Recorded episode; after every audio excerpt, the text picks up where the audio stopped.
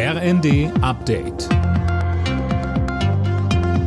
Stündlich neu. Auf den Punkt informiert. Ich bin Sönke Röhling. Deutschland will eine noch größere Rolle bei der Entwicklung von künstlicher Intelligenz spielen und bekommt dabei Unterstützung von Microsoft. Der US-Konzern investiert hier knapp 3,3 Milliarden Euro in KI. Mit dem Geld sollen in den nächsten zwei Jahren die Rechenzentrumskapazitäten ausgebaut werden. Auch ein KI-Weiterbildungsprogramm ist in Planung. Profitieren davon soll etwa der bisherige Microsoft-Standort in Frankfurt am Main. Weitere sollen außerdem in NRW entstehen.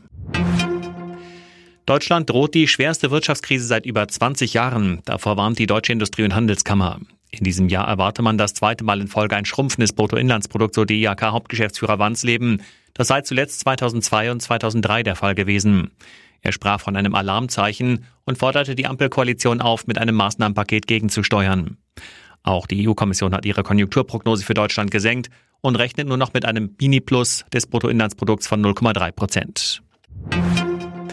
Der ukrainische Präsident Zelensky kommt heute nach Deutschland und Frankreich. Er trifft sich mit Kanzler Scholz und Frankreichs Staatschef Macron. Philipp Röster mit den Einzelheiten. Bei dem Treffen soll auch ein Abkommen unterzeichnet werden. Darin geht es um Sicherheitsgarantien für die Zeit nach dem Krieg gegen Russland. Ein solches Abkommen gibt es auch schon mit Großbritannien. Am Wochenende ist Zelensky dann bei der Münchner Sicherheitskonferenz dabei. Da stehen unter anderem Gespräche mit US-Vizepräsidentin Harris an. Thema dürften da weitere Waffenlieferungen der Amerikaner an die Ukraine sein. Die Berlinale, Deutschlands wichtigstes Filmfestival, ist am Abend in Berlin eröffnet worden. Mehr als 80 Länder sind in diesem Jahr mit über 230 Filmen vertreten. Regisseur Martin Scorsese bekommt den Goldenen Ehrenbären für sein Lebenswerk.